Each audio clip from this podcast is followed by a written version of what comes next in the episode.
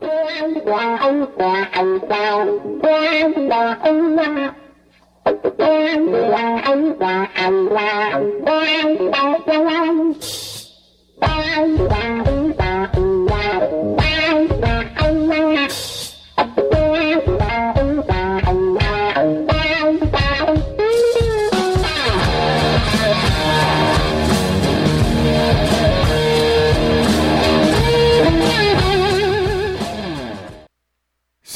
meus amigos, Tactical Talk de número 15 na área.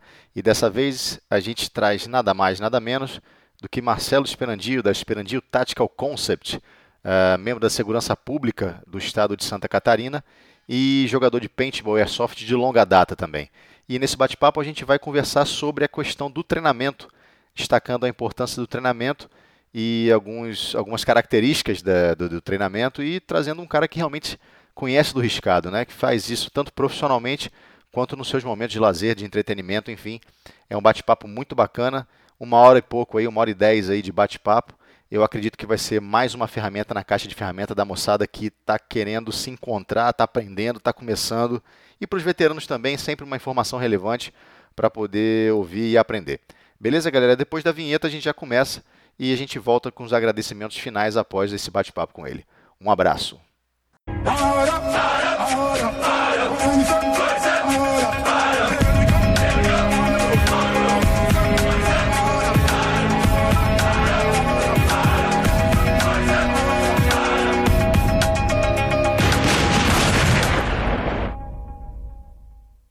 Fala rapaziada, estamos de volta aqui no nosso tema principal e de 2016 começando com chave de ouro. Geralmente a gente encerra com chave de ouro, encerramos 2015 com chave de ouro e abrimos a porta de 2006 também com chave de ouro. Estou aqui com nada mais, estou até nervoso, com nada mais, nada menos que Marcelo Esperandio, da Esperandio Tactical Concept. Todo mundo já sabe. Quem não sabe o que é Marcelo Esperandio da Esperandio Tactical Concept, eu vou falar que é o Quicksilver, jogador de Airsoft, que também o pessoal já sabe quem é, da equipe Recon Unit e a gente vai conversar hoje sobre a importância do treinamento técnico e tático no Airsoft, para o jogador de Airsoft. Uh, a gente já conversou, já conversei uh, com o Malha uh, em alguns podcasts passados. Já, todo mundo já sabe que o Malha é um dos meus gurus táticos e o meu outro guru tático, todo mundo já está cansado de saber também, é o Marcelo Esperandio. E a equipe Ricom, assim, foram pessoas que me abriram os olhos para a importância do treinamento, trazendo conceitos, passando a informação, é, sempre de uma forma muito, muito carinhosa, muito bacana, perceberam o interesse e abriram as portas assim. Então, o que se, o Tactical Room existe hoje, você tem que agradecer ao Marcelo Esperandio e ao Malha por essa, essa, essa oportunidade que eles me deram de aprender.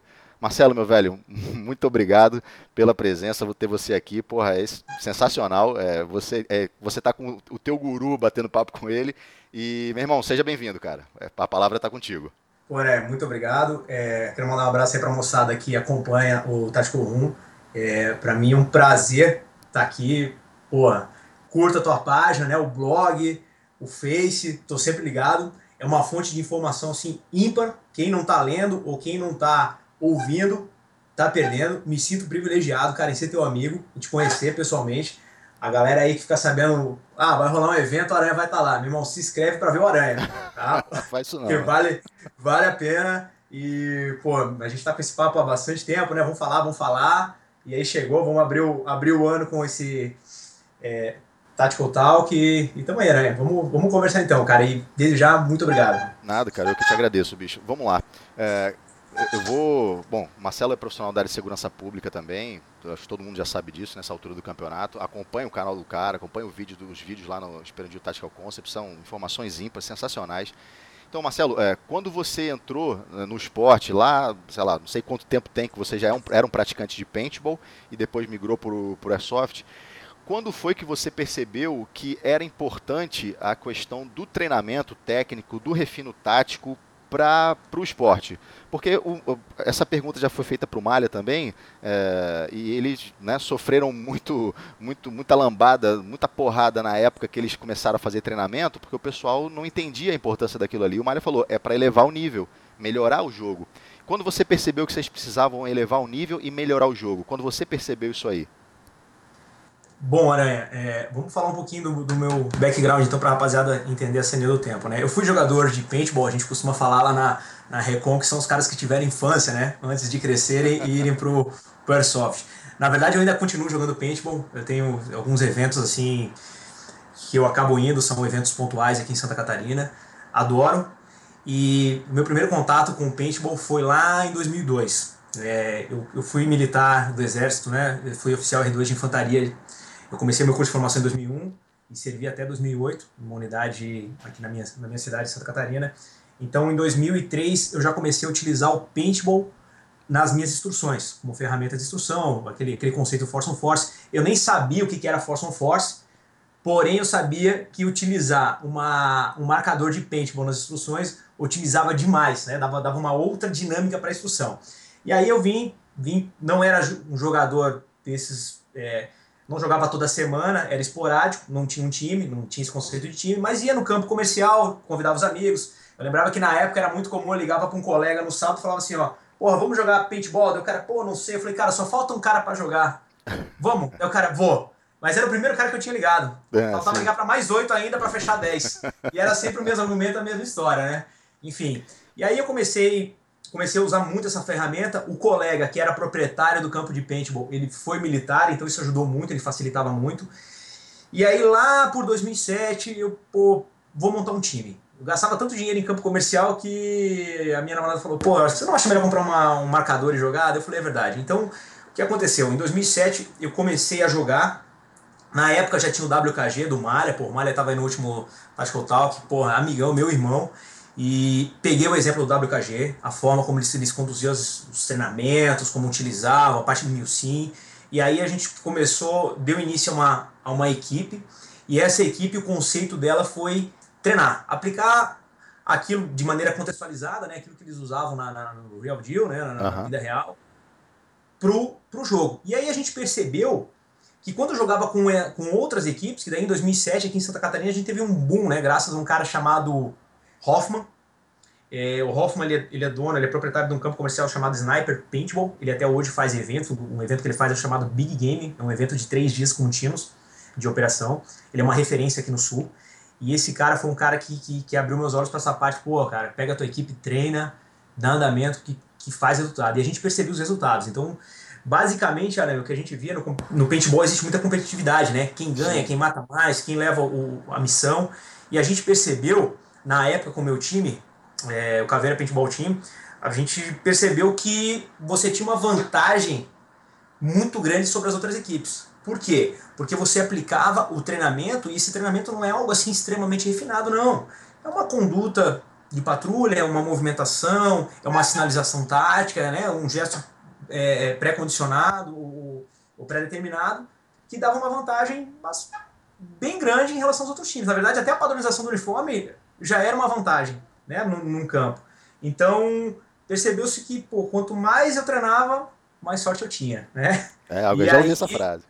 Foi então. E aí a gente começou a dar, a dar andamento isso aí. E seguindo o exemplo do WKG, né, do, do, na época ainda era Viking, né, o Mali e tudo mais, a gente viu, pô, realmente é isso aí, vamos fazer isso. E existiam grandes equipes que eram referência na época. Uma delas, por exemplo, era o CZ, o Batizone, que hoje está no Airsoft, né? O Galo de Briga do Marcelão, pô, mandar um abraço pro Marcelão, pô, esse cara é, é referência, a equipe dele é referência, ele tem excelentes vídeos, e são vídeos que na época eu assistia. Na época, o grande fórum, né? A gente não tinha tanto o Orkut e tudo mais.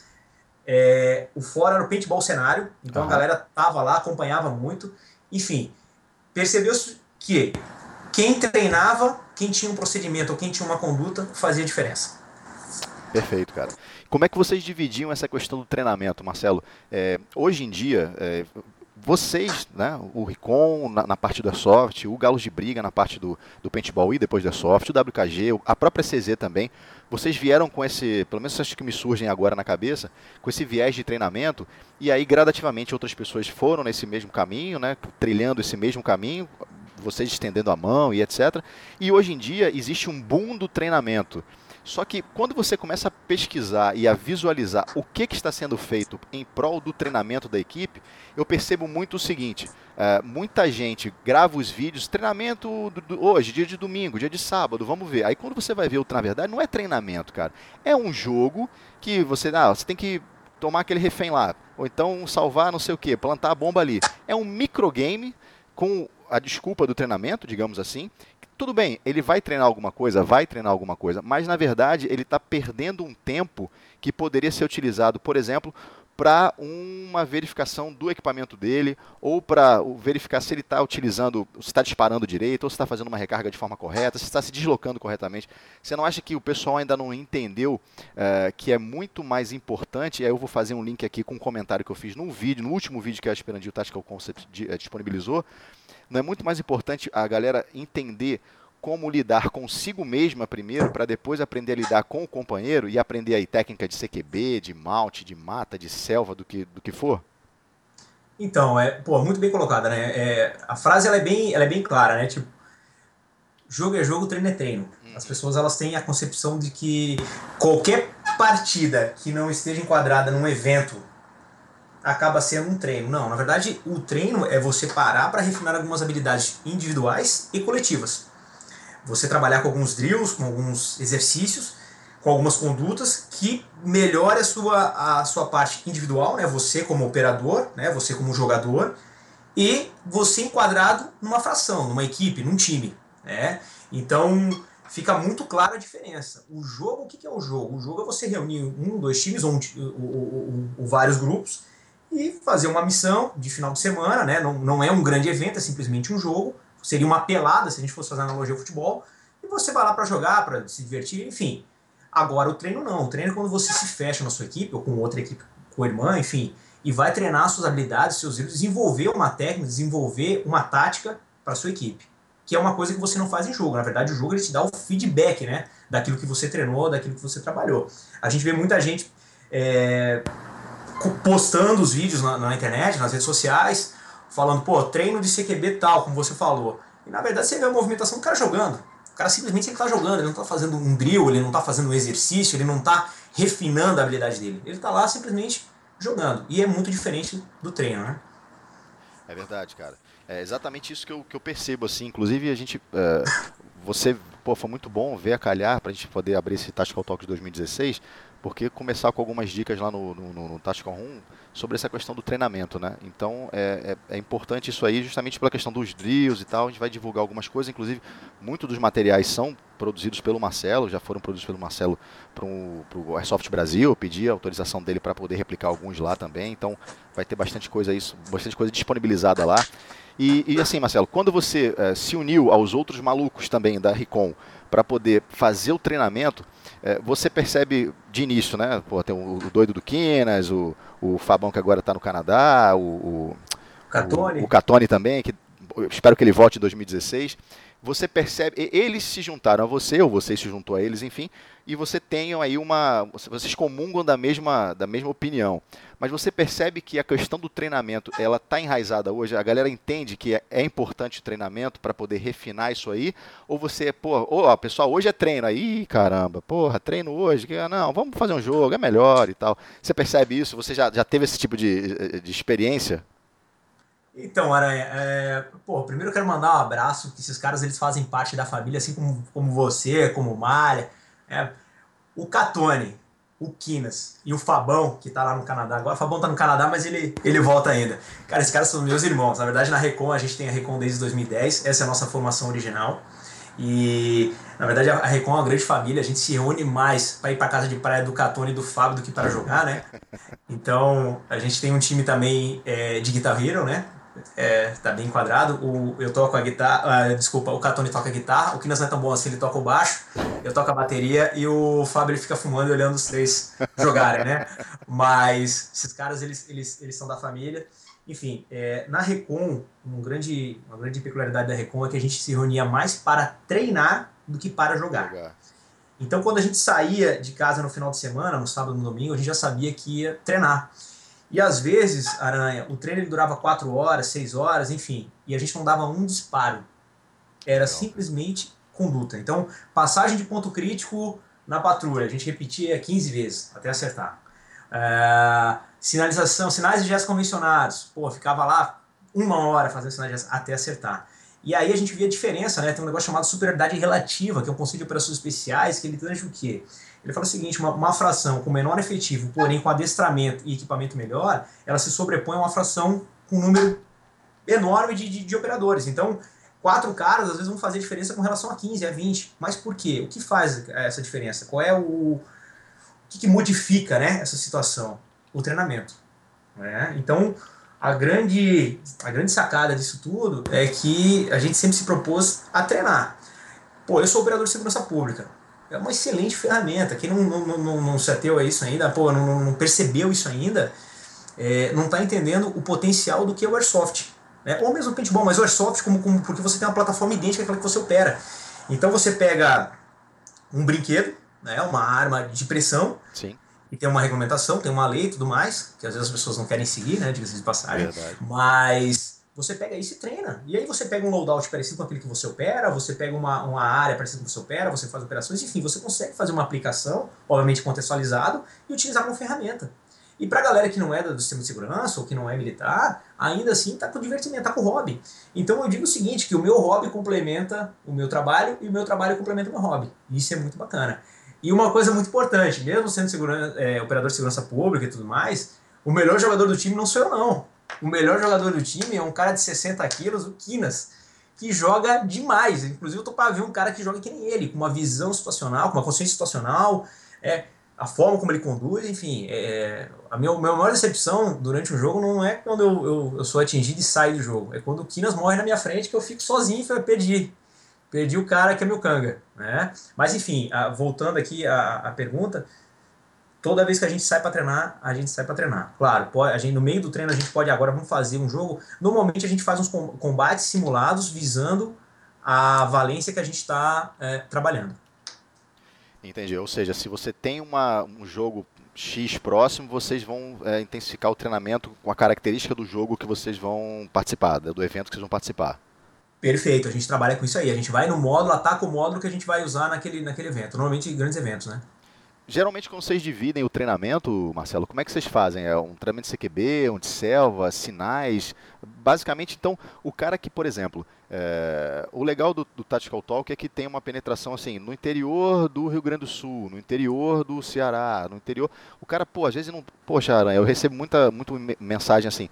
É, aqui na minha cidade tem três pessoas, quatro pessoas, e a gente meio que não sabe muito o que fazer, o que treinar e tal com esse, essa sua opinião, mais o material que a gente vai disponibilizar, já acho que já é um passo à frente, já é um, não, não vai resolver o problema desse cara, mas pelo menos vai dar algumas dicas para que ele possa uh, seguir. Como é que vocês geralmente organizam o calendário de vocês ou a temática de vocês, tirando essa parte do jogo, para poder fazer esse treinamento, faz, é, divulgar esse treinamento na própria equipe ou para outras equipes co-irmãs? Vamos lá. É, Basic, existem valências fundamentais, habilidades fundamentais que você não pode abrir mão, né? É, você começa treinando o operador de forma individual, as habilidades necessárias para ele, recarga, transição, apresentação de arma, tiro, né? A precisão dos disparos, aquisição de múltiplos alvos, enfim, as valências individuais. O operador sozinho. Depois disso, você trabalha com a dinâmica do grupo, as valências básicas para o grupo, as formações, os deslocamentos, sinais de convencionados, é, formações de ataque tudo mais. E depois você começa a trabalhar com os cenários, né? O CQB, o, o jungle, né, que seria o rural. Uhum. Enfim, trabalha junto com, com os ambientes. Então, o que a gente faz? Todo ano você está sempre repassando os mesmos módulos, né? acrescentando alguma coisa, mudando. A gente não se apaixona pela técnica. Usou algo que não está no contexto, que não faz sentido, que, que, que, não dá, que não dá resultado, a gente altera. A ideia é enxugar cada vez mais, né? Quando o cara acha assim, não, que eu quero dar mortal para trás, estrelinha, tirar. Não, meu amigo, comece atirando parado. Se precisar deslocar, você desloca. Abrigo, atire abrigado. Se precisar correr, você corre. Faça o básico bem feito. O que define o combate é o básico bem feito. Quando você achar que está muito bom, treine ainda mais, porque as técnicas elas são voláteis. Na verdade, você acaba perdendo um pouco daquilo que você pratica. Então tem que estar tá praticando o tempo inteiro. E não precisa de muita coisa não. Às vezes você treina cada uma vez por mês, a cada dois meses, mas você está treinando. Calendário de treino. Pô, o Marcelão lá do Galos de Briga me mandou um calendário de treino que eu fiquei, eu tô de boca aberta até agora, com a organização e profissionalismo dos caras na equipe. Bom, o Galos de Briga é referência nacional, isso aí é inquestionável. Agora, Pô, o plano de instrução deles, eu fiquei de bobeira, eu tô de boca aberta até eu falei, cara, o cara é bom mesmo, já era fã do Marcelão, sou mais ainda agora, vou abrir o fã clube. Enfim, mas a gente tenta trabalhar em cima disso. Tá sempre repassando, tá sempre repassando. Em tempos em tempos, volta pro básico, volta pro básico. O que define é o básico. Na verdade, os valores individuais, o jogador que é destaque, por exemplo, o Quinas. O Quinas é um cara que vai fazer diferença em qualquer jogo. Em qualquer lugar que eu botar aquele cara, ele vai fazer diferença. Mas a gente vai trabalhar com ele sempre, não é por isso que ele vai deixar treinar. Pelo contrário, ele treina ainda mais, né? Para ficar ainda melhor naquilo que ele já é. Tá. No dia do treinamento, você sempre reserva um, um período, por exemplo, de 8 às 9 vai ser recarga tática, recarga emergencial, vai ser deslocamento, vai ser search and access. Aí depois de 9 às 10 e meia vai ser deslocamento na patrulha. E todo o que eu quero dizer é o seguinte: o treinamento ele você sempre começa com a parte individual e depois passa para a coletiva. Uh, sempre repetindo o básico para aquilo ficar na, na massa do sangue, né, como se dizem, como dizem. E, isso, perfeito. A gente sente, é, segue essa lógica, né, do, do, do básico para o avançado. Então, do individual para o coletivo. É, existe um roteiro de instrução, a gente segue o roteiro. Obviamente que algumas técnicas ou táticas a gente vai dar um pouco mais de ênfase, vai perder mais tempo, né? E a gente não passa de um tópico para o outro sem ter dominado o tópico anterior. Então, não, assim, ó, não é breves noções de transposição de ponto crítico, não. O cara realmente sabe operar e fazer, e faz e opera em todas as posições. Ele pode ser o ponta, pode ser o retaguarda, pode ser o meio da patrulha, é, faz com quatro operadores, com três, com uma dupla. Então, o cara realmente ele sai dominando aquele, aquele, aquele tópico. E aí, a gente vai avançando gradualmente até chegar ao ponto que, não, legal, beleza, tá tudo dominado? Tá, tá dominado, tá sabendo, tá sabendo. Agora vamos começar a fazer os, os combates controlados, os simulados, voltados para isso. Então aí a gente começa a botar um force on force, mais para aquilo ali. Né? A gente não vai fazer um jogo para treinar passar de ponto crítico, não. A gente cria um drill, né? Ou cria uma movimentação para fazer a passagem de ponto crítico. Então pode botar uma ameaça à esquerda, à direita, à frente, enfim. Aí cria-se uma resistência para ver como é que sai sobre fogo naquele drill. Perfeito. Uh, quantidade de jogadores para treinar, e aí eu vou até estender um pouco a pergunta, cara. Quantidade de jogador, ao seu ver, para formar uma equipe, né? Hoje em dia, a gente sempre toca nesse assunto. Aliás, é natural, pessoal, é, quem está ouvindo, a gente sempre volta em alguns assuntos porque é impossível fugir deles, não tem, não tem como fugir desses assuntos. Uh, muitas equipes formando com, vamos lá, Uh, eu vou tirar o Galo de Briga porque aqui eu conheço, porque eles jogam entre eles, basicamente. Então eles têm os loadouts diferentes, tem toda uma história diferente por trás de cada um deles. A gente já comentou com o próprio Marcelo Uti sobre isso. Mas vamos pegar o, o, o básico, né, o, o padrão. Equipes que têm, vamos lá, 30, 40, 50 jogadores, cara. Uh, você acha isso viável para poder doutrinar e, e manter uma, uma qualidade no treinamento? E a outra pergunta é a seguinte o treinamento ele impede é, três, quatro, cinco pessoas, duas pessoas. É, você já foi treinar nessa situação? Porque eu vejo também assim, pô, fulano não vai, fulano não vai, eu também, ah, eu também não vou, porque vai estar tá só eu e Beltrano lá. Cara, eu penso o seguinte, pouco importa, velho. Vá lá, você e o fulano, e faça o melhor treinamento que vocês podem fazer, e ponto final, entendeu? Então eu queria saber que você, se você já passou por isso, o que, que você acha disso, enfim. Vamos lá. É, primeiro que o Galo, o Galo de Briga não, não, não dá para ser. Eles são a referência, né, cara? Eles são tudo que dá certo. Exatamente. Então, quando eu crescer, eu quero ser que nem os caras do é, Galo de Briga. Eles são ponto fora da curva nessa característica são. de ter muita gente, né?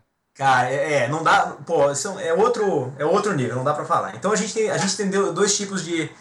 Dois problemas. A gente tem os times que são os franqueados, né? Que abrem suas franquias.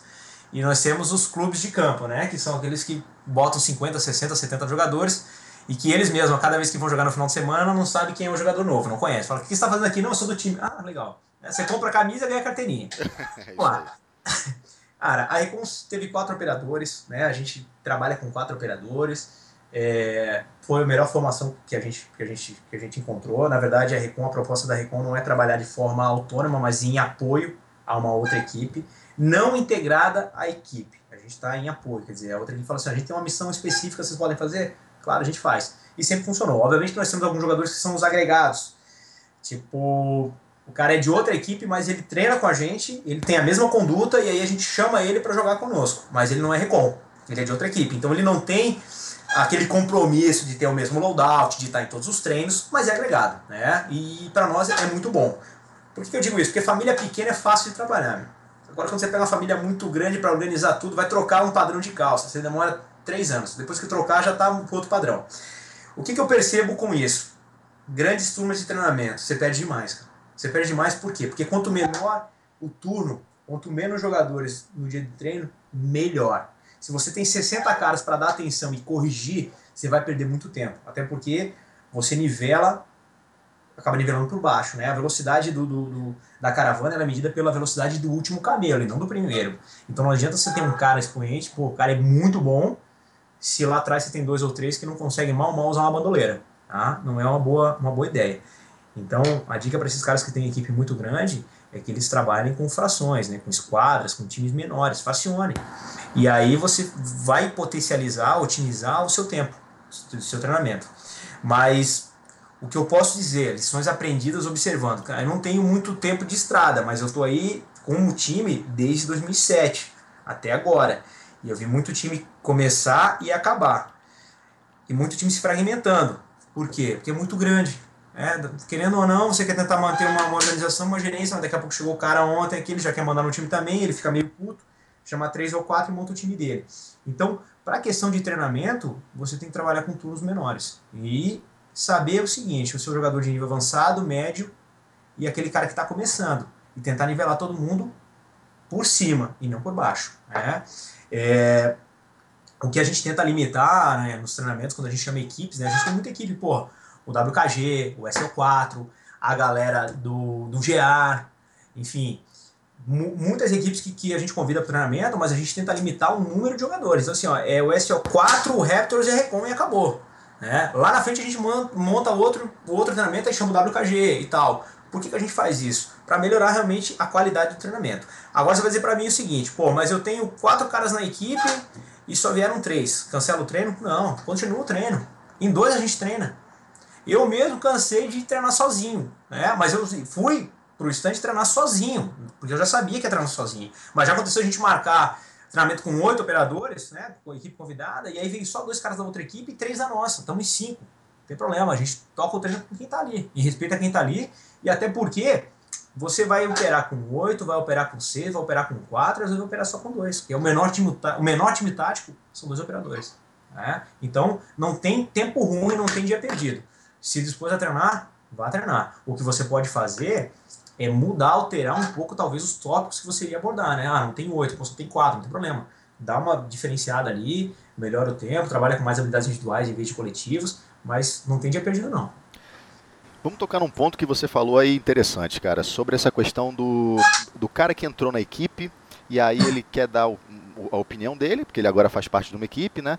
E aí tem uh, tem alguém que puxa o treino, mas ele também quer puxar. Como, como, uh, como organizar isso? Porque eu vejo o seguinte: existem certas características em, em, em, pessoas, por exemplo, tem o cara que sabe mexer no equipamento. Aquele cara é o craque, ele realmente se interessa por aquilo, pesquisa, não dá para entrar na seara dele, na seara dele. Tem outro cara que gosta do treinamento, que estuda, que né, tem aquela vontade de passar o treinamento. Já tem outro que é a parte dos equipamentos, ele entende de equipamento, ele pesquisa equipamento e tal. Vocês direcionam isso por exemplo, na Ricom, você tem uma expertise gigantesca na questão do treinamento e uma super didática. Mas você estimula, por exemplo, que o Quinas, ó, Quinas, o treinamento próximo vai ser sobre passagem de ponto crítico. Por exemplo, você vai dar o treinamento para que ele estude, ó, o material está aqui, ou então se vira para achar na internet. Como fomentar quem não tem o privilégio de, por exemplo, de ter o Marcelo, de ter o Malha na equipe, o Marcelo Uti também, como é que pode é, descobrir um talento para poder puxar um treinamento na equipe? Então, é, é, é importante analisar o, o perfil do, do, jogador, né, cara? Tem cara que, que cara já teve uma passagem no meio militar, o cara já foi do exército, enfim. E ele, ele gosta daquilo ali. Ele, ele, ele vai passar com a experiência que ele tem, né? Com o tempo que ele tem. Ele, pô, quero passar alguma coisinha, eu vi isso, vi aquilo. Agora tem cara que quer ser instrutor, e a palavra instrutor, a gente já conversou sobre isso em, outros, em outras épocas, né? Esse, esse, esse tópico tá marcado, a gente vai falar sobre isso daqui a pouquinho, pode ficar é, tranquilo. Então, é, é, o cara quer ser instrutor porque ele quer ser um instrutor, porque ele vê o instrutor zero, ele vê outros instrutores aí, ele acha super sexy, é, é o mundo do glamour. Ele tá enganado. Pelo contrário, é uma responsabilidade danada. Porque se o cara acha que ele vai enganar alguém, ele não vai enganar ninguém, não. A hora que ele começa a chegar lá na frente para passar alguma coisa que ele acha que sabe e não sabe, é, ele vai perceber que o público dele vai ficar um pouco decepcionado e aí ele vai ganhar uma fama ruim, é, como acontece aí com vários com vários jogadores que chega assim, agora eu sou o instrutor. E ele acha que na posição de instrutor ele é superior que os outros. Não é, pelo contrário. Ele está ali para ajudar, para auxiliar E eu vou falar para ti, Aranha, eu, eu, eu, transito nos dois mundos, né? No Real Deal e no Milsim, né? Com a galera de software e tudo mais. E eu aprendo muito, cara, nos dois mundos, dando instrução para os dois públicos. E às vezes eu pego um cara que saiu de trás de um balcão de farmácia, um cara que é da TI, ou um cara que é empresário, um cara que, enfim, que é, que é funcionário público, e nunca pegou numa arma real, mas durante uma instrução ele faz um, durante um módulo de treinamento ele me faz uma pergunta que gera um insight e fala assim, pô, é verdade, cara, tem razão. Que lá no Real Deal ninguém me perguntou, ninguém teve esse insight. Então, o que acontece? O, o, cara ser instrutor não é um privilégio, é uma responsabilidade muito grande, né? Já dizia o tio Ben, né? Com, com grandes poderes e grandes responsabilidades. É o cara se propor a puxar um treinamento não é para qualquer um. Eu tô nessa vida há 14 anos, vai fazer 15 agora, e eu tô sempre aprendendo. Na verdade, vou parafrasear a frase de um grande amigo meu, Serginho, né? Que é, que é, que é do COP lá do Paraná. Ele falou um negócio bem bacana que falou pra minha vida, que é o seguinte, é, é, em alguns momentos eu sou instrutor, mas a maior, a maior parte eu sou aluno. Então o que acontece? Lá na, na Recon a gente tinha o Catone, que era o mecânico, o cara que mexia em equipamento, que mexia, que mexia nas AGs, enfim. Nós tínhamos o Quinas, que sempre me ajudou nos, nos treinamentos e tinha condições de puxar qualquer módulo ali pro Airsoft, tranquilamente. É. Se eu não tivesse, ele falava, Quinas, tá contigo? Tá, tá com ele, sem problema nenhum. Eu, que ficava responsável em, em passar a parte de treinamento, porque não entendo nada de AIG, e o Fábio, que era o cara do, do, do Relações Públicas, ele conversava com todo mundo, que sabia das tretas, que, enfim, é, cada um tinha sua função. Mas se eu precisasse puxar o Fábio ou o Catone para falar assim, ô, Fábio, é, fala sobre tiro barricado aqui, cara, aquisição de múltiplos alvos pra gente, pra, pra aquele pessoal ali. Ele ia lá e ia falar do jeito dele, da didática dele, Sim. mas com propriedade, porque ele sabia executar, ele já estava na instrução, ele já fez. E eu vi, e eu vi isso lá no bootcamp, quando a gente fez o primeiro bootcamp foi 2010, 11, né? 11, 10. 11. Você tava lá. Tava. E, e, na minha oficina de mount e, e de patrulha rural, os caras estavam lá, o Catone, tava o Fábio, tava o Kines, e tava todo mundo ajudando. E eu não podia estar ali com o turno, que o turno era muito grande, as equipes eram muito grandes, as equipes de instruções, mas os caras estavam ali na fração deles ajudando e auxiliando. E às vezes eu parava para ver os caras explicando certinho e às vezes falando, dando recomendações ou observações que eu mesmo não passava, que eu via, porra, legal isso aqui, vou usar na minha instrução. Então a gente está sempre aprendendo e a dica que eu dou para os times novos ou para os grandes times é que faz o seguinte: observem o perfil do jogador, se ele tem a, a, a vocação, ou se ele tem essa habilidade de passar instrução, e incentive o cara a passar instrução. Afinal de contas, não é glamour, pessoal. Pelo contrário, é muita responsabilidade, é muito trabalho. Para cada quatro horas que eu dou de instrução, eu gasto pelo menos uma hora me preparando. Eu estou aqui hoje, mas semana que vem eu estou viajando para dar instrução em um curso, e eu, eu vou dar uns três dias de instrução, mas de preparação eu perdi quase a semana inteira. É, porque eu não quero chegar lá passar vergonha ou deixar o aluno perceber que eu não sei, que eu não domino o um assunto. E olha que você está é. nessa, como você falou, há, há 15, 20 anos, não sei, né? Desde como profissional de segurança pública, como militar, como você foi, né? Então, 14 anos na batida indo para 15, né? Então eu fiz isso a, a, a porra, minha vida profissional inteira.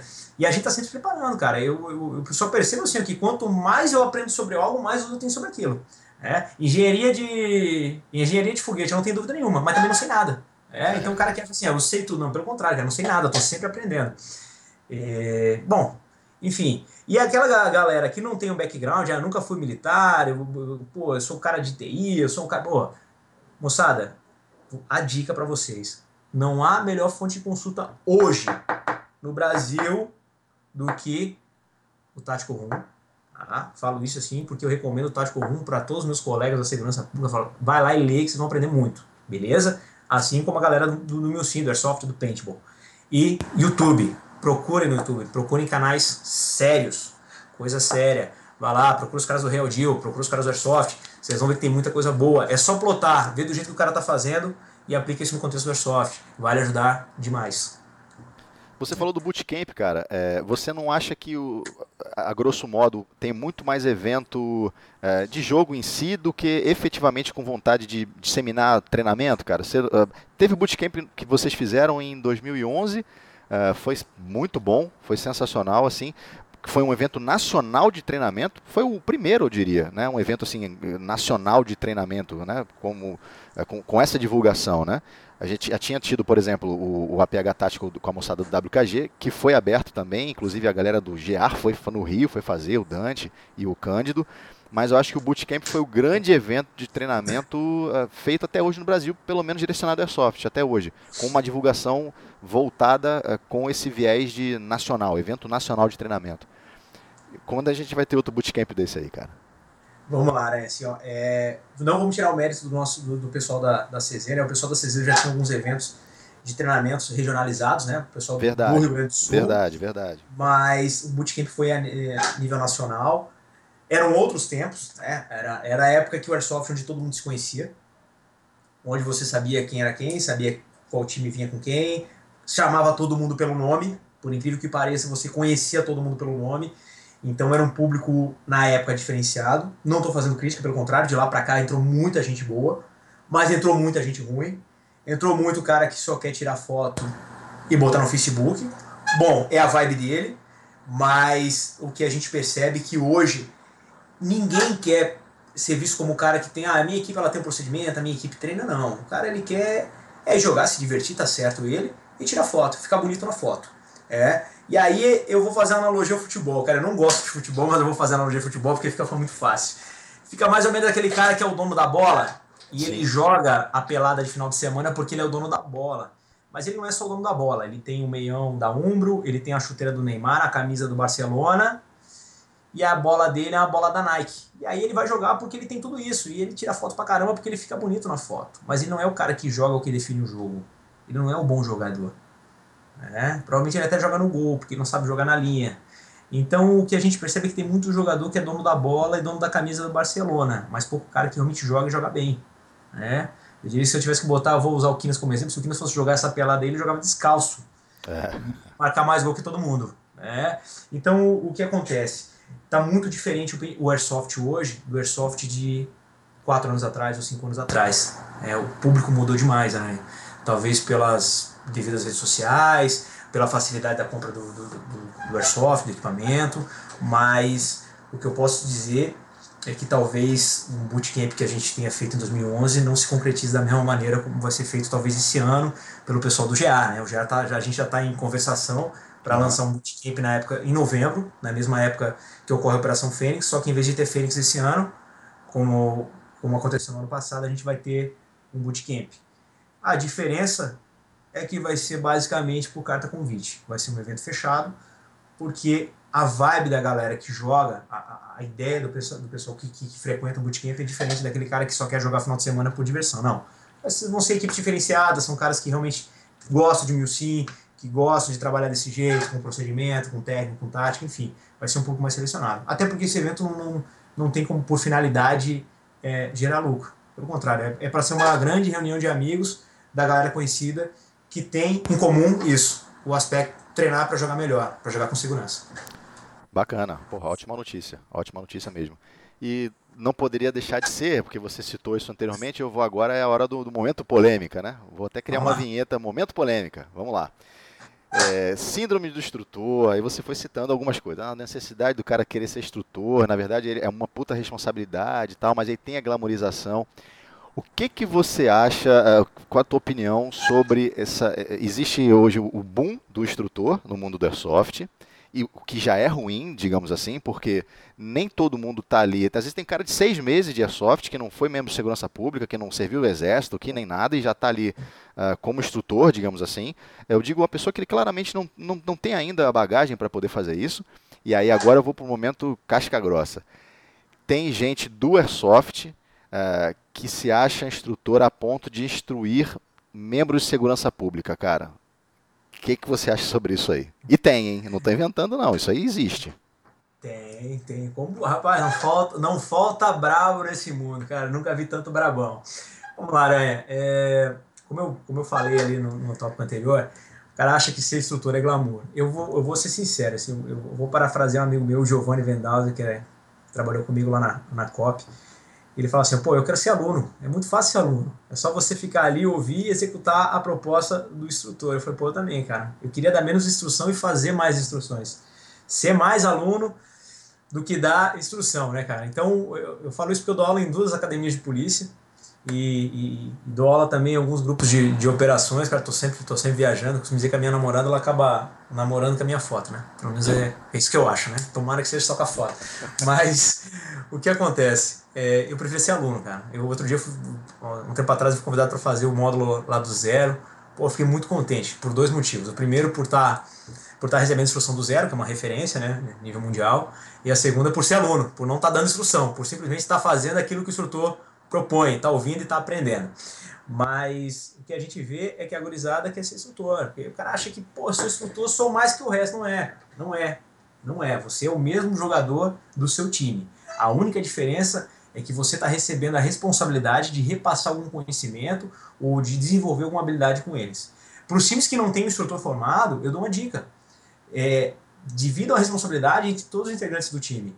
Ah, ó, fulano, você vai falar sobre tiro barricado, né? Sobre tiro com, com utilização de abrigo. Fulano, você vai falar sobre tiro em deslocamento. Você vai falar sobre recarga tática. Então, cada um abraça um tópico e desenvolve aquele tópico, para não deixar sobrecarregado um cara só. Obviamente, se você tem um cara que consegue desenvolver tudo, pode deixar nas costas dele, mas ele sempre vai precisar de um auxílio. O cara que não sabe nada, né? A regra de ouro do instrutor qual é? Falar sobre algo que você saiba, né? Ou que você acha que saiba. Então, às vezes o cara quer ir lá na frente só para falar, e aí a gente vê umas bizarrices, né? Assim, eu vejo umas coisas que dá vontade de, chorar. Dá vontade de pular de cabeça aqui do meu prédio, aqui do, do, do, terceiro andar, que é o quê? O cara bota flexão, o cara bota corrida, o cara bota apagação. Na verdade, eu penso assim: o cara começa a botar muita apagação na instrução porque ele não tem conteúdo para dar. E ele precisa preencher o tempo de algum jeito, né? Ah, vamos fazer flexão, né? Vamos fazer uma aula de treinamento funcional junto com uma aula de tiro. fazer um crossfit aqui, né? Vamos fazer um crossfit. Então, pô, enfim, é isso. Agora, Vamos lá. Aí a gente tem o cara que é o jogador, né? O cara é menino maluquinho, ele, pô, ele, ele não tem background nenhum. E ele quer, dentro daquilo que ele faz no Airsoft, ele quer meter o dedo no cara do Real Deal. Olha, eu vou falar, é, é, é, é complicado, né? O, o Malha falou sobre, no, no Tactical Talk, no, no, no, foi no 15, Aranha? Foi, né? No 14? é, falou, é. Foi no Enfim, último, naquele né? que foi sobre o Force on Force, né? Antes do, do, do, especial final de ano sobre um exemplo do cara que chegou ali e quis mudar a regra do jogo, né? A gente tinha um instrutor real deal, né? Um cara que tem conhecimento empírico, tem conhecimento técnico, o cara aplica aquilo ali na vida real, no tiro, na balaria, no aço. E aí veio o maluco e chegou e meteu o dedo e falou, não, mas eu faço diferente. A não ser que você tenha um conhecimento técnico naquela área, às vezes o cara é jogador de airsoft e atirador de PSC. O cara vai saber de tiro pra caralho, com certeza, vai saber muito de tiro. O cara é jogador de airsoft e trabalha como pronto-socorrista, né, num, num aço. Porra, o cara vai saber sobre a PH, sem dúvida. Esse cara tem propriedade para falar? Esse cara tem propriedade para falar. Agora, o cara chegar para dar uma opinião sobre algo que ele não tem conhecimento técnico, que ele não tem conhecimento empírico, ele nunca aplicou na vida real, mas que ele viu no videogame, viu no filme, viu na televisão, pô, ele tá dando mole pro azar, né? Vai na verdade, ele, ele, ele, vai acabar queimando ele e o time dele. E, na verdade, e a galera toda pessoal. Porque vai assim, pô, esses caras da Airsoft eles botam uma, uma, uma, roupa legal e acham que sabe tudo, porque vinha pitar aqui no meu negócio. Não. A não ser que você tenha conhecimento técnico sobre aquilo ali, aí sim. Claro, se o cara quer fazer uma observação, pô, eu vi assim, eu vi assado, vi na televisão, vi no filme, vi no documentário, tudo bem, vai agregar sem problema nenhum, né? Essa expertise, ela é bem-vinda. Agora você chegar e querer mudar a regra, falar assim, não, não, olha só, amigo, vocês fazem assim na vida real, mas é o seguinte, eu vi num, eu li num texto, eu vi num filme, pô, vai se dar mal. É, uma coisa é tirar uma dúvida e outra coisa é querer impor uma solução a qual ele não tem nem noção na vida real como funciona, né? Exatamente, isso mesmo. Agora eu vou te fazer uma pergunta inversa. Vamos lá. É, você, pessoal, quem não sabe, o, o Marcelo tem o, alguns módulos de treinamento voltado, direcionado para a galera da Soft. Né? Porque aí eu vou fazer um adendo meu aqui, extremamente pessoal. Não adianta nada também você pegar um cara real que tenha zero noção, tô falando de zero noção do Airsoft e botar para um treinamento. Não é porque ele seja ruim, muito pelo contrário, é porque a noção dele do equipamento uh, é de um equipamento real. Então, algumas limitações, algumas características ele não tem. Então, pode ser que ele passe alguma coisa que na hora do jogo, na hora da nossa brincadeira, que é o, no nosso momento, não atenda. Mas uh, no caso do Marcelo, ele tem aí o Django Ops e tem algumas outras instruções também, outros, outros cursos. Depois no final ele vai passar direitinho para vocês. Uh, a pergunta é a seguinte: como eu já ouvi, uh, e você como profissional da área você vai ter, vai, vai ter como dizer, quando você passa, você dá uma instrução para o cara do airsoft, alguma vez você já ouviu algo do gênero? Cara, não passa esse tipo de informação para o paisano, para o civil, porque você está disseminando um conhecimento que era para ser restrito à área militar, digamos assim, né? Como você Boa, visualiza isso aí, cara? Como você vê isso? Até porque hoje você tem na Esperandio Tactical Concept um puta de um canal né, com informações sensacionais pra gente que gosta disso, porque é, a gente, se, se, não for o teu canal que é o, o, o, expoente, principalmente em língua portuguesa, cara, Você vai lá para fora, vai encontrar alguma coisa, mas você é a locomotiva nesse momento do, do, do, da, da, nossa língua. Então, é uma informação relevante para gente que gosta disso aí, né? E na era do conhecimento não dá para mais tapar o sol com a peneira, achar que não, veja bem, não, não fala sobre isso porque a gente não pode mais uh, passar esse tipo de informação. O que, que você acha disso, cara? Boa, né? É, cara, obrigado pela colocação. É, acho que foi o Bagatini, né, cara? O Bagatini é meu diretor de, de marketing. E a gente tem um diretor. Por incrível que pareça, a Expandido Tático Concept ela tem uma, uma organização mínima, né? A gente tem um produtor, que é o cara que faz os vídeos, né? O Pirata, daquele canal muito bem, bem, é, bem visto, o Polícia Brasileira. E eu tenho o Bagatini, que é jogador de Airsoft, atirador de PSC, que é meu, meu diretor de um marketing. Um abraço pro né? Bagatini aí, parceiro. Um abraço pro Bagatini e pro Pirata, Também. dois brothers. Enfim, é, o que acontece? O primeiro módulo de instrução que eu dei foi em 2007. Primeiro módulo para paintball na época. Chamava Malte. Os caras, porra, você vai passar instrução para paisano e quando é perigoso? Bom, primeiro que os meus módulos eles são feitos para times que eu conheço e que eu sei a procedência dos jogadores. Já começa por aí. Né? Então não é feito para qualquer um. São só para equipes conhecidas. Né? Esse é o primeiro, esse é o primeiro quesito aí para os módulos. Até fiquei um tempo sem, sem ministrar esses módulos, recebi alguns convites, não fui, e agora eu, eu, acabei retomando. A gente faz muito mais por diversão do que por, por grana, né? O cara acha, ah, vai ficar melhor, não vai. Na verdade, eu basicamente recebo a grana para ir viajar e para ver a galera e conversar e confraternizar e passo a instrução para pagar, né? Para retribuir esse, esse favor, né? Enfim, o que acontece? As técnicas elas são contextualizadas. Se você tentar aplicar uma técnica de paintball no mundo real, você vai morrer. Simples assim. Se você tentar aplicar a técnica do mundo real no paintball, você também vai ser de jogo. Então, são dois mundos que eles, eles até caminham paralelo, mas as técnicas têm algumas peculiaridades que você não tem adaptação no mundo real. Isso é um cuidado muito grande. Às vezes você pega um instrutor que ele é muito bom no real deal, né, cara? O cara é operador da vida real, uhum. mas ele não vai saber repassar de forma contextualizada para software para o paintball. Ele tem que ser jogador. Não tem jeito, porque a ferramenta é diferente, a forma como se dá o desdobramento da técnica da tática é diferente. No, na era do conhecimento, cara, isso, é uma, uma, frase sua, não dá mais pra você tampar o sol com a peneira. O cara vai hoje no YouTube ele pega um curso CQB completo, ele pega uma progressão urbana completa. E não é por isso que a gente tá cheio de, especial, de operações especiais aí fora, né? O Bagatini mesmo falou isso. Não dá pra você formar operações especiais no YouTube. Não dá. Ele é uma ferramenta complementar, auxiliar. Você tem que ter um instrutor em loco ou você tem que ter um conhecimento pré-estabelecido. Você tem que ter um background mínimo. Muita coisa você vai fazer se você tiver o conhecimento prévio, mas se você não tiver nada do zero do zero, é muito difícil. Tá? E o público, né, o marginal, ele não vai buscar no YouTube. Vai ser muito difícil. Na verdade, a gente tem muito mais problemas com policiais das forças de segurança infiltrados com criminosos do que o criminoso que vai buscar no YouTube um conhecimento técnico ou tático. Né? Até porque, como falei, tem que ter um background mínimo. Enfim, voltando. As técnicas elas são contextualizadas, existe todo um cuidado em repassar. Na verdade, a gente está ensinando o cara a jogar de uma maneira mais efetiva, uma forma mais segura. Mas se você pegar um curso de paintball, de speed, né? Como tem lá nos Estados Unidos, uhum. chamar os caras lá, o. Tem um brasileiro lá, o Chalim, tipo, pô, jogava, jogava demais, Chala Almeida, se não estou enganado. Pedir pro cara vir aqui e ficar atrás de um Doritos, né? Que é um obstáculo lá que eles chamam, um obstáculo triangular, e falar assim, ó, tira o teu rosto, o teu marcador, realiza um disparo e volta. Ele vai fazer o tal do snapshot. Uhum. Que na vida real é um kick pick. Sim. Então, é a mesma técnica com um nome diferente. Agora vai falar que o Shalom Almeida tá ensinando os caras no morro? Não, não tá. Ele tá ensinando o jogador de paintball a jogar paintball. Ele tá todo o snapshot, que na vida real seria um Quicksilver. É um, kick, um quick pick. Uhum. Então, o que acontece?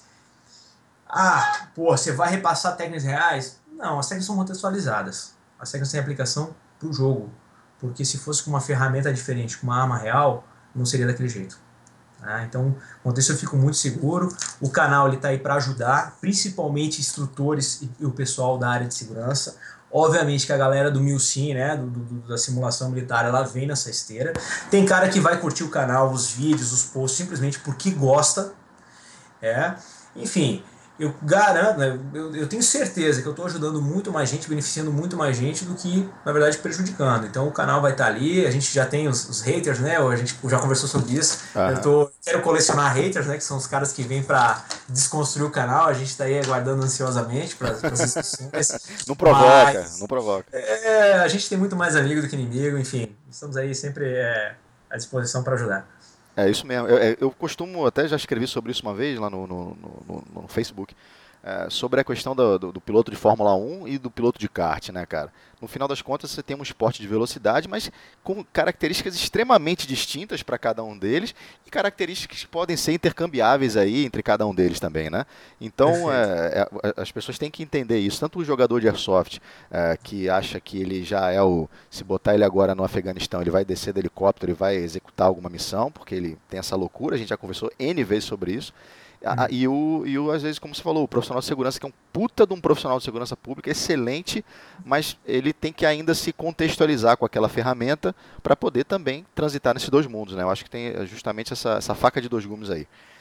Vamos lá. É, a gente está falando sobre treinamento, cara, e eu me, eu me peguei pensando assim, o pessoal não fala, porra, mas o Marcelo está inventando uma lorota, cara. Ele, ele, esse negócio de treinamento não existe, tá, não sei o quê. Meu irmão, conta um caso que você falou depois que bateu aquela sensação de de, de satisfação, é, um jogo, um, um, evento, um mega evento, enfim, você, no final você falou, putz, cara, o que a gente treinou funcionou legal pra caramba e atendeu a expectativa e foi, ó, a cereja do bolo, foi muito bom isso aqui. Tem um caso assim na sua cabeça que, que, que é bem, uh, bem latente, assim, para você dar um exemplo, por exemplo, pra gente?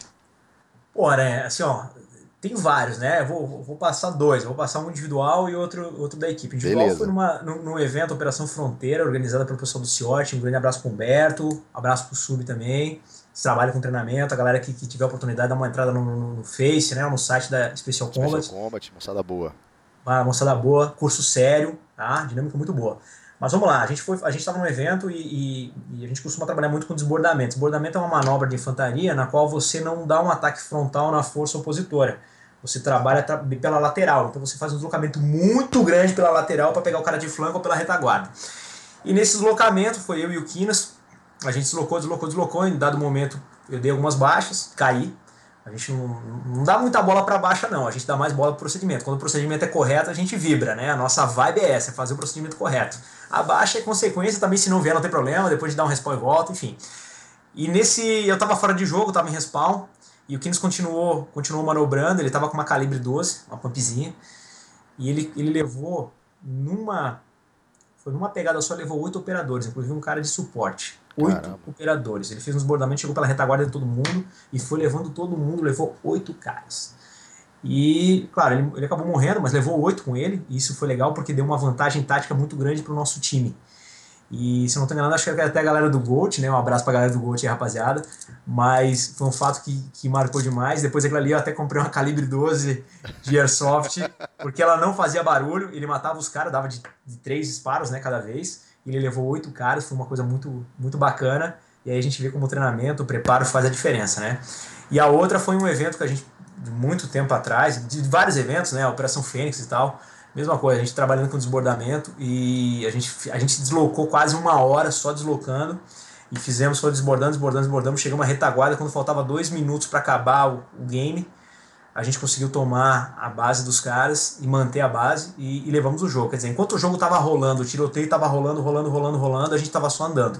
Andando, pegava uma resistência aqui, dava uma baixa ali, mas ninguém percebeu que a gente estava desbordando o campo inteiro. Isso foi quase uma hora de, de, deslocamento. Faltando dois minutinhos, a gente chegou na base pela retaguarda, quase saindo em cima do respawn dos caras. Deu, sei lá, cinco ou seis baixas em dois. Eu lembro ainda que eu fiz uma recarga emergencial, das poucas que eu fiz em jogo. Ganhamos a base, bancamos a base e levamos o game naquele, naquele dia. E aí a galera veio falar com a gente, falou, pô, vocês estavam sumidos e tal. Eu falei, pô, a gente estava deslocando de forma furtiva, chegando sem ser percebido, e realmente a gente conseguiu chegar e resolver o jogo. E aí isso foi muito legal. Na maioria das vezes, Aranha, quer dizer, quase na totalidade, a gente preza pelo procedimento, cara, pela conduta. Vamos fazer certinho? Vamos.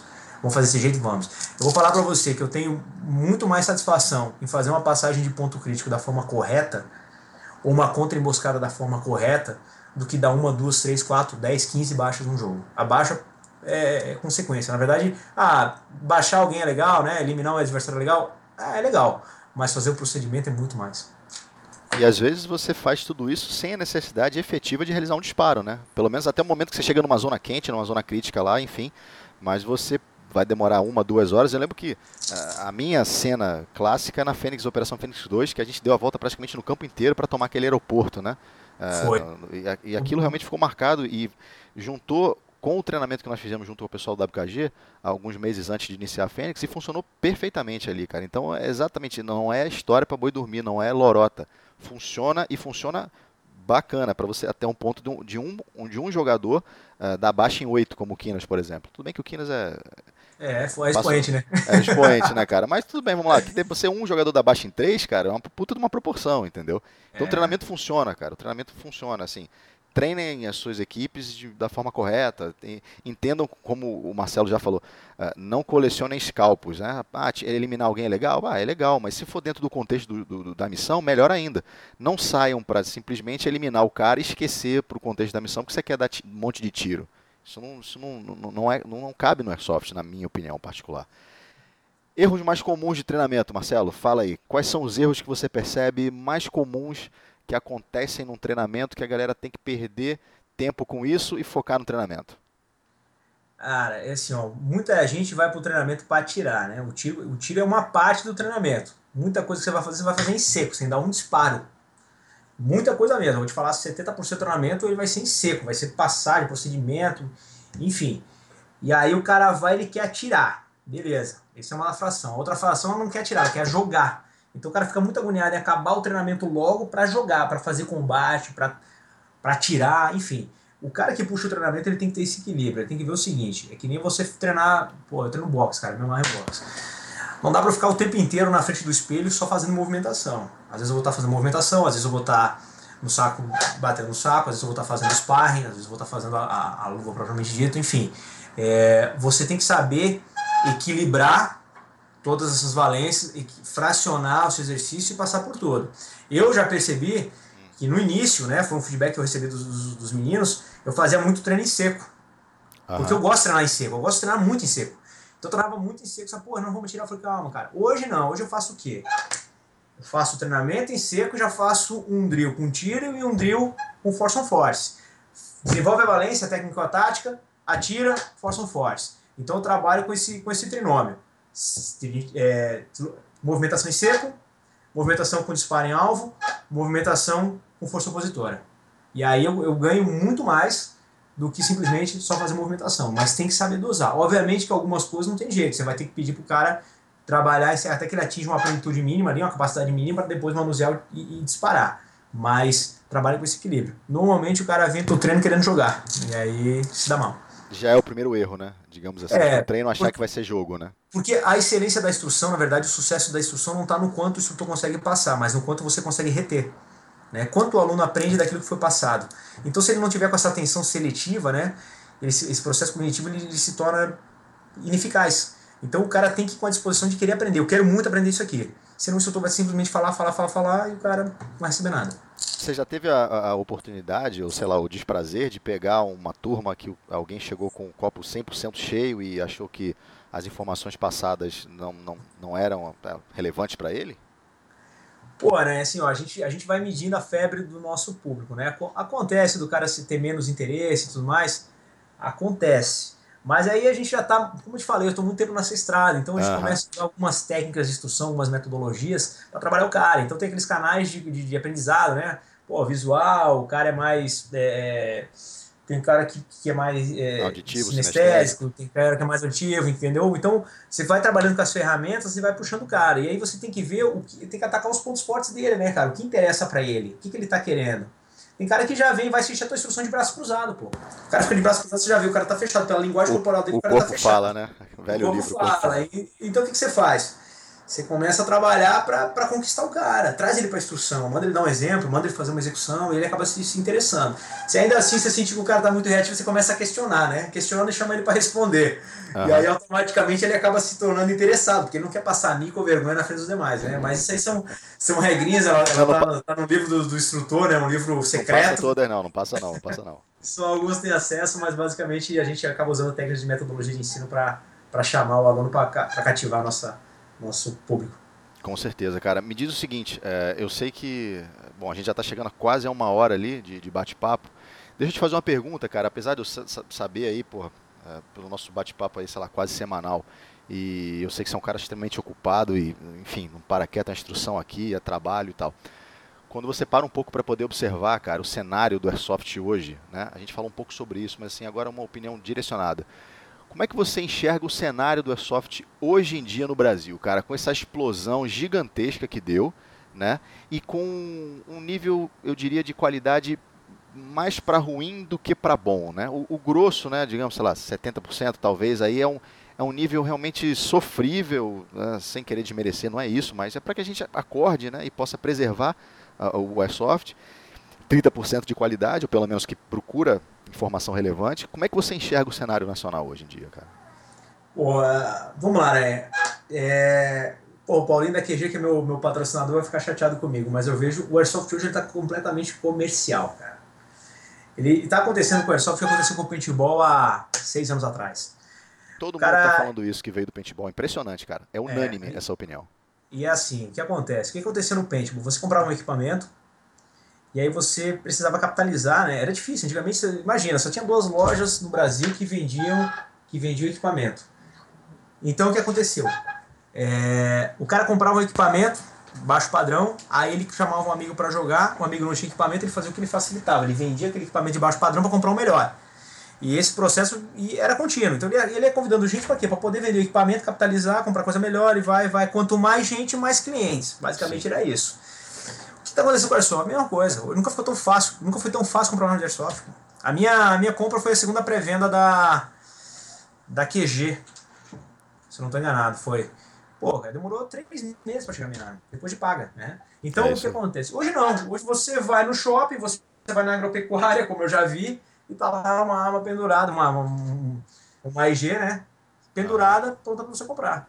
E aí o que acontece, cara? Qualquer um compra e. Cara, tá, tá falhando um pouquinho. Eu vou, eu vou, vou desconectar e ligar novamente. Beleza, vai lá, continue. Então, cara, hoje a facilidade de comprar uma, uma, uma RG é, é, acabou trazendo uma grande quantidade de jogadores, porém a qualidade não é tão boa assim. O que, o que eu posso perceber com isso?